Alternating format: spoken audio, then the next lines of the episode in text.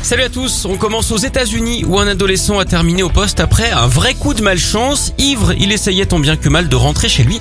Il a donc ouvert la porte de la maison. Le problème, c'est qu'il s'est trompé de logement. Il est tombé sur des policiers en formation qui avaient loué un Airbnb et qui dormaient. C'est en entendant du bruit en bas qu'ils sont descendus et qu'ils ont interpellé le pauvre garçon qui en plus s'est retrouvé sur TikTok. Et oui, c'est là que les policiers ont choisi de raconter leur drôle d'intervention. Finalement, les agents plutôt sympas l'ont aidé à rentrer chez lui.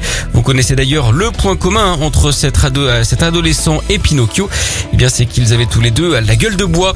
On enchaîne dans le sud de la France, dans l'Hérault, où un homme a été interpellé au guidon de ce que les gendarmes ont appelé un véritable avion de chasse. Bon, en fait, il s'agissait d'une trottinette, hein, mais pas n'importe laquelle.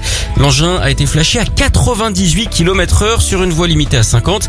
Le pilote est reparti à pied avec une amende de 135 euros qui pourrait grimper jusqu'à 1500 euros pour avoir débridé son appareil.